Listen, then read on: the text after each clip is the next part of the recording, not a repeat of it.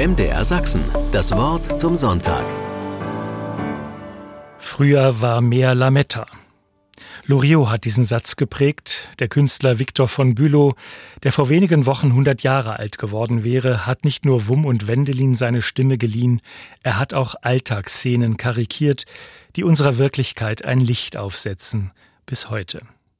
So lässt der Oper Hoppenstedt am Heiligen Abend in der Kleinstfamilie der späten 70er Jahre immer wieder unvermittelt diesen Satz sagen. Früher war mehr Lametta. Tatsächlich ist es ja so, dass der Heilige Abend oft eine eigene Dramaturgie hat. Der heilige Morgen ist in diesem Jahr der vierte Advent, und da kann es sein, dass die sonst üblichen Abläufe jäh unterbrochen werden. Die Geschäfte sind zu, letzte Einkäufe und Geschenkenotlagen können kurzfristig nicht mehr behoben werden. Bei einigen steht der Tannenbaum schon lange geschmückt in der Wohnung, andere legen Wert darauf, dass er erst am Morgen des heiligen Abends angeputzt wird. Und wenn das ein Sonntag ist? Das Charmante des 24. Dezembers ist ja, dass er sonst immer so unmittelbar aus dem Alltag heraus ins gefühlt höchste Fest des Jahres stolpert. Es entspricht der biblischen Erzählung so gut. Morgens noch unterwegs auf der Suche nach einer Unterkunft im Gewühl der Stadt, dann notdürftig in den Stall oder in einen Unterschlupf. Die Mulde der Futterkrippe als erstes Bettchen für den Neuankömmling vom Himmel. Und plötzlich ist Weihnachten und du weißt nicht wie. Früher war mehr Lametta, Wer kennt es eigentlich noch? Es war nicht einfach in Streifen geschnittene Alufolie. Sie hätte wohl zu wenig Eigengewicht, um an den Zweigen des Nadelbaums in langen silbrigen Strähnen herabzuhängen. Lametta war bleihaltig und kam deshalb in Verruf. Allerdings gibt es bis heute aus meiner Sicht keine gleichwertige Alternative, die das Typische des Lamettas ersetzen könnte. Zusammen mit dem Grün der Tannenzweige, dem Licht der Kerzen und den farbigen Kugeln sorgt Lametta für einen Glanz am Baum, der die schlichte Fichte über den Alltag hinaushebt. Dabei ist viel, nicht unbedingt mehr.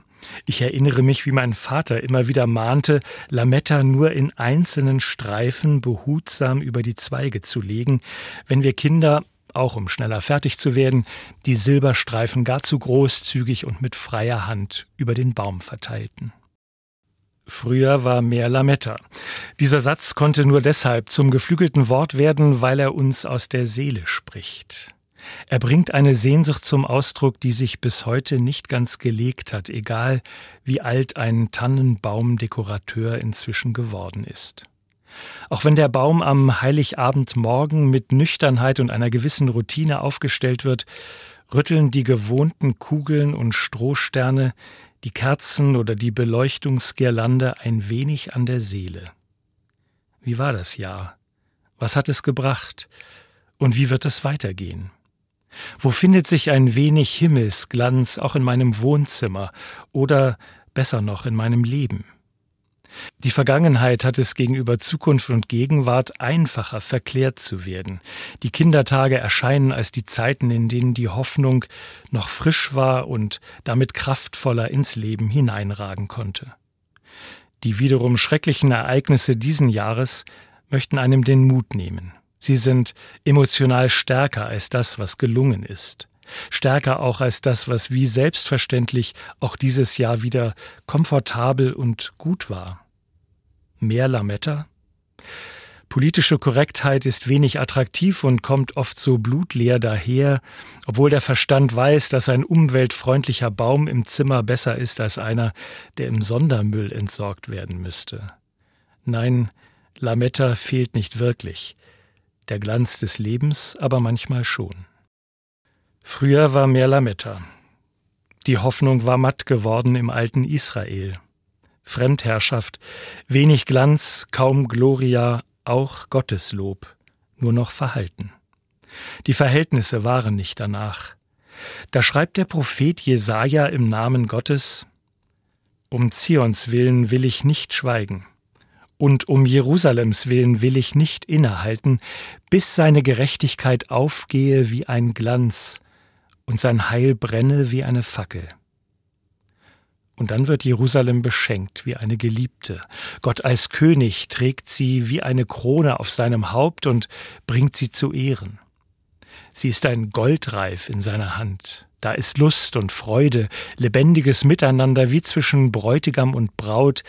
Das Leben strahlt. Wie ist das, wenn einer da ist, der für mich eintritt? Ich denke an die Menschen, die Plakate hochhalten, mit den Gesichtern ihrer Angehörigen, die als Geiseln immer noch in der Gewalt der Hamas sind. Sie wollen und werden nicht schweigen, sie werden sich selbst nicht Einhalt gebieten, wie auch immer der dramatische Kampf im Nahen Osten ausgeht, gut, wenn es Menschen gibt, die keine Ruhe geben werden, solange bis das Ganze einen guten Ausgang nimmt. Ja, und wie ist das, wenn einer kein Land mehr sieht in der Schule oder im Beruf? Wenn er beginnt, sich selbst abzuschreiben, sich einzuordnen in das Schicksal, das ihm zugedacht zu sein scheint. Verliererstraße eben, mittlere Schublade, zum Glück nicht ganz unten. Und einer sagt, du kannst viel mehr. Und er findet die Begabung, die noch nicht zum Zuge kommen konnte, und er löst die Blockade, die ihn immer wieder behindert, ganz Mensch zu sein. Und er findet das Umfeld, wo genau das gebraucht wird, was er geben kann, und das eigene Licht kann leuchten, das schon längst in ihn gelegt ist. Ja, und wie ist das, wenn eine Enttäuschung dich hat stumpf werden lassen? Lieber leben ohne Glanz in Einsamkeit, als nochmal so verletzt werden, wenn du dich wieder ganz hingibst in Liebe.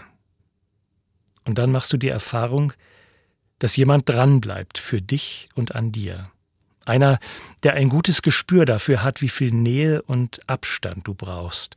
Einer, der will, dass es dir gut geht und sich nicht schrecken lässt von deiner Vorsicht und dem heimlichen Misstrauen. Der deine Angst umhüllt und sagt, du bist gut so, ich bin da, wenn du willst. Das ist Lametta für die Seele, Glitzer fürs Herz, Silberglanz am Horizont, wie die Girlanden am Weihnachtsbaum. Früher war mehr Lametta. Der alte Hoppenstedt schleudert diesen Satz in seniler Schonungslosigkeit wie ein Protest in die verkorkste Weihnachtsidylle. Er gibt damit einer Sehnsucht Raum, die ihr gutes Recht hat, der Sehnsucht nach Heil und Heilung, der Sehnsucht nach Gerechtigkeit und Glück, der Sehnsucht nach Liebe und Leben. Ich glaube, ein Tannenbaum ist dann gut geschmückt, wenn zumindest eine Spur von dieser Sehnsucht in uns ist. Dann, wenn wir den Baum ins Wohnzimmer pflanzen, die Zweige behängen und die Lichter am Baum leuchten lassen. Der Tannenbaum ist ja das Symbol für den Lebensbaum aus dem verloren gegangenen Paradies. Die roten Äpfel oder die Kugeln an der Tanne als Erinnerung an die Tiefe der Erkenntnis und den Reichtum des Lebens. Das Grün als Zeichen der Beständigkeit und Treue Gottes in seinen Verheißungen. Und die Lichter und der Glanz als Sinnbild für die Herrlichkeit Gottes im ewigen Licht seiner Wahrheit.